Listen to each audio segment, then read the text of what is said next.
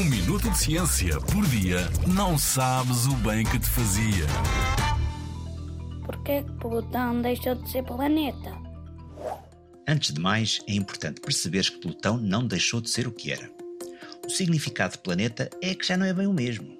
O que mudou então? A definição de planeta tem vindo a ser melhorada ao longo dos tempos, porque nos últimos anos foram descobertos muitos astros de vários tipos no sistema solar. Falo dos astros do espaço, podem ser planetas, estrelas, cometas, asteroides, entre outros. Imagino que já tenhas ouvido falar destes nomes. No sistema solar há só uma estrela, o nosso Sol. Atenção que as estrelas do cinema e da televisão não são para aqui chamadas. Hein?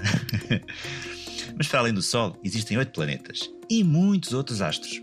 Alguns deles são parecidos com os planetas e por vezes são até maiores do que o próprio Plutão. Tornou-se assim muito importante perceber o que é afinal um planeta. E não foi fácil. Só para teres uma ideia, se chamássemos planeta a todos os astros que andam à volta do Sol, então também teríamos de dar o mesmo nome a milhares de cometas e a centenas de milhões de asteroides. É muito. E isto só para falar de alguns.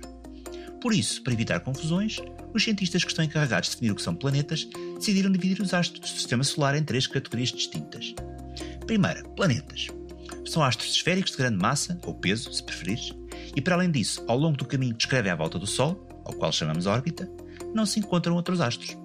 Segunda, planetas anões. A sua forma também é arredondada e tem uma massa mais pequena. Ao longo da sua órbita à volta do Sol, podem-se encontrar outros astros mais pequenos ou do mesmo tamanho. E terceira, corpos menores. Tem uma massa muito pequena e raramente tem uma forma esférica. Podemos agora responder à tua pergunta. Plutão tem uma forma esférica e uma massa menor do que a dos planetas.